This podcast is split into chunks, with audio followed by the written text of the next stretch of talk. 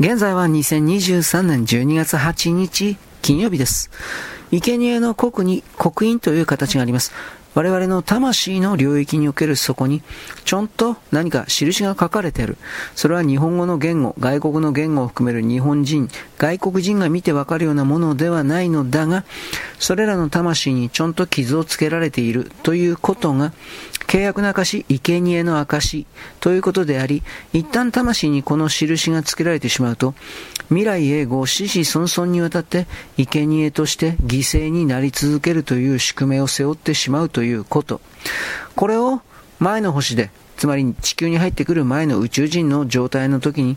受けてしまったような人々、そうしたものが実はこの地球に人間として転生してきて山ほどこれを、社会を形成しているわけですが、地球という莫大なエネルギーを利用して助けてもらって、この生贄の宿命というものを契約というものをクーリングオフすることができるというこの概念をあなたに伝えます。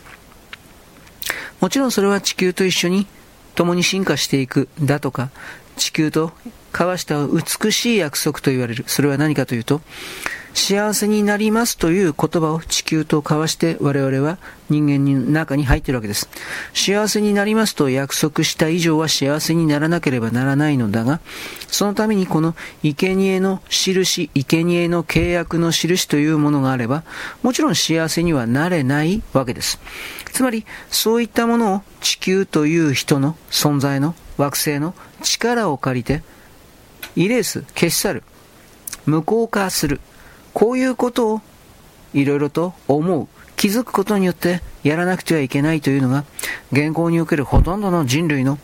責任というか、義務というか、課題というか、そうしたものになっています。多くの人々は自分自身が生贄であるのだということに対する気づきすらありません。気づかないのだから対処対応できるわけがない。